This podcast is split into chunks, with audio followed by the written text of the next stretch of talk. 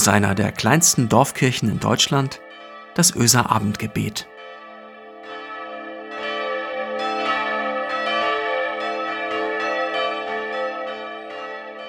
Einen schönen guten Abend, herzlich willkommen zum Öser Abendgebet. Ich bin Marco Müller, ich bin Pastor der Kirchengemeinde in Öse. Gestern Abend, als ich aus dem Freizeitheim nach Hause ging, so nach dem Abendgebet, ähm, da dachte ich meinen Gedanken noch ein wenig hinterher, also den Gedanken von gestern Abend. Ihr erinnert euch, zumindest die, die gestern schon dabei waren, Psalm 84, die Kirche als den Ort, den man lieb hat und so. Das klingt ja nun ehrlich gesagt für manche Ohren schon ein bisschen ungewöhnlich, oder? Jedenfalls habe ich mich gefragt, wie das wohl bei euch ist, bei den Empfängerinnen und Empfängern des Abendgebets. Klar, da sind sicherlich manche, für die ist das völlig normal. Die leben mit der Bibel, die kennen die Psalmen, die haben so, ich sag mal so, die haben ihren festen Platz in ihrer Kirche. Aber ich weiß ja, da mögen auch die anderen sein, die sich aus Interesse mal hier angemeldet haben beim Abendgebet, die sonst wenig mit der Kirche am Hut haben und die es gerade gut finden, dass man hier so aus einer sicheren Distanz heraus einfach mal zuhören kann oder vielleicht die einfach die Sprachdateien weitergeleitet bekommen haben mit den Worten, hör doch mal rein, das könnte was für dich sein. Und ich frage mich, wie wirkt das eigentlich auf euch, wenn ich da auf einmal erzähle von dem Ort, den ich lieb habe, meine Kirche? Deshalb jedenfalls will ich heute erzählen von diesen Dingen, die mir etwas bedeuten. Jedenfalls von einem dieser Dinge. Und zwar heute von meiner Bibel.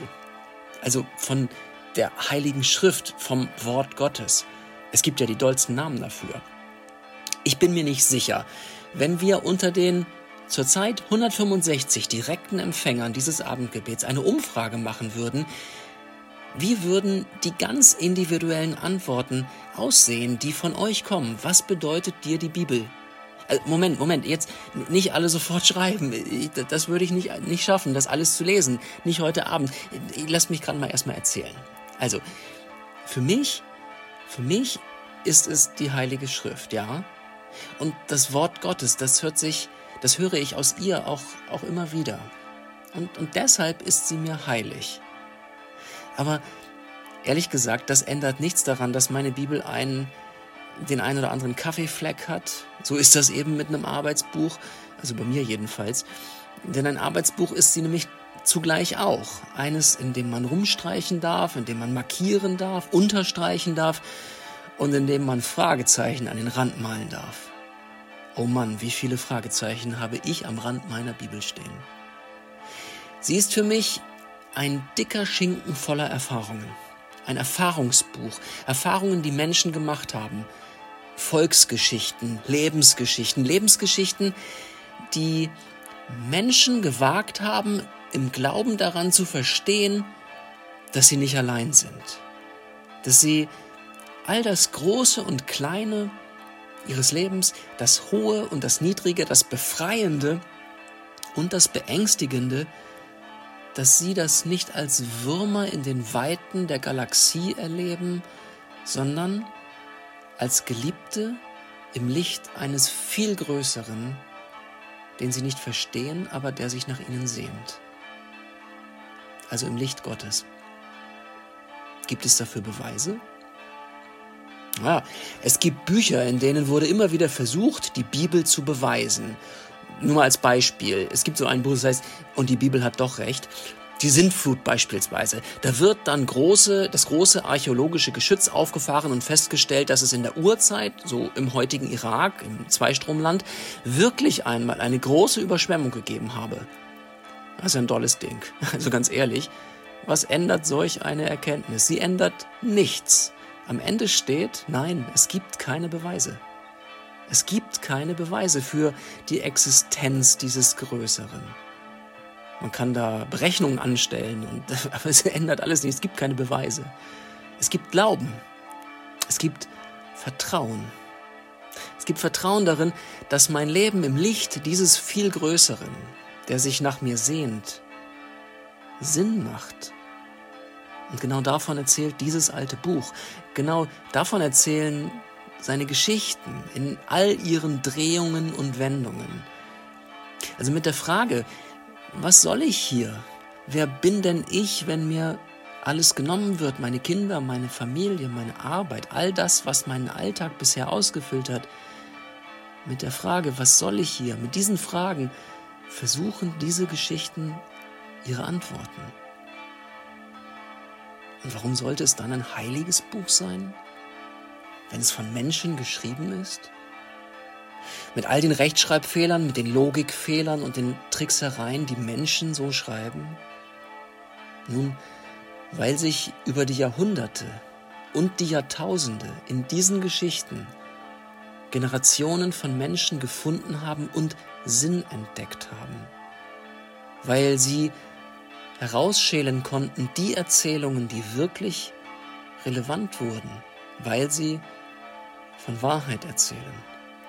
Jene, die erzählen, wie dieser Größere, der weit jenseits meines Verstandes die Welt ins Sein gesetzt hat, wie diesem Größeren eben nicht egal ist, wie es mir, kleinem Menschen, geht.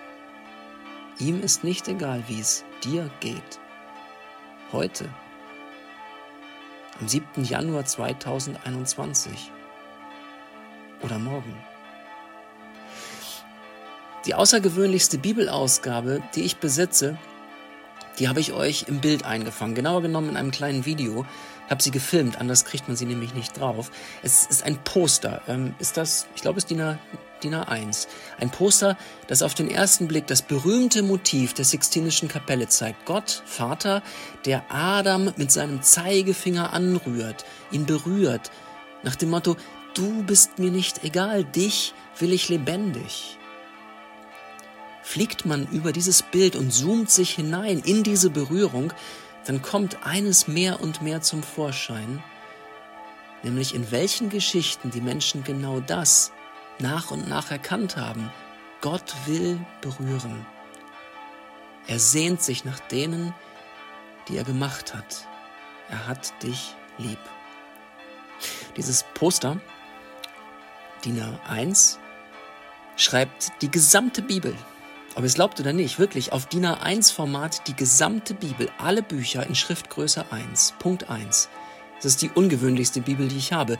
Es steht alles auf diesem einen Poster, die gesamte Bibel. Und das Wichtigste erkennt man hier auf den ersten Blick, nämlich Gottes Wort möchte berühren, es möchte lebendig machen. Und dann zoome ich in diesem kleinen Filmchen ran auf einen Vers. Ich könnte, hätte auch einen anderen nehmen können, aber dieser eine trifft es auch ganz gut das Johannesevangelium, Kapitel 3, Vers 17. Denn Gott hat seinen Sohn nicht in die Welt gesandt, dass er die Welt richte, sondern dass die Welt durch ihn errettet werde. Er will berühren mich und dich. Lasst uns beten, miteinander und füreinander. Gott Vater, wie oft in meinem Leben suche ich nach Antworten. Und ich hänge durch und frage mich nach Sinn und Ziel dieses Treibens. Wie oft lag ich wach und starrte an die Decke, voller Fragen. Wie soll ich die Einsamkeit ertragen? Wo sind die Antworten, die mein Leben verändern können? Herr, ich möchte anknüpfen an die großen Erfahrungen der Menschen vor mir. Ich möchte hören von dir. Ich will erleben, wie du mir Worte des Lebens sagst, wie du mir Lebenswege zeigst und wie du Hoffnung schenkst. Gerade auch in Zeiten wie diesen, in denen so vieles anfängt zu wanken. Gerade in Zeiten wie, wie in Tagen wie diesen, wo wo noch mal weiter deutlich wird, wie lang der Weg durch die Wüste ist, wo altgeglaubte Sicherheiten unklar werden. Du Barmherziger, erbarme dich unser. Sei du da und begegne uns dort, wo wir nicht ein noch auswissen. Und weise uns Wege, die zum Leben führen. Sprich du ein Wort, das meine Seele gesund macht. Lass es mich hören, Herr. Nimm mir die Angst. Lass mich weiter atmen. Berühre mein Herz. Amen. Es segne euch Gott, der Allmächtige und Barmherzige, der jeden Morgen seine Sonne aufgehen lässt über dieser Welt, der uns befreit von Sorge und Angst, weil er für uns sorgt und unseren Raum weit macht, der uns belebt mit Licht und Wärme und seiner Liebe. Amen.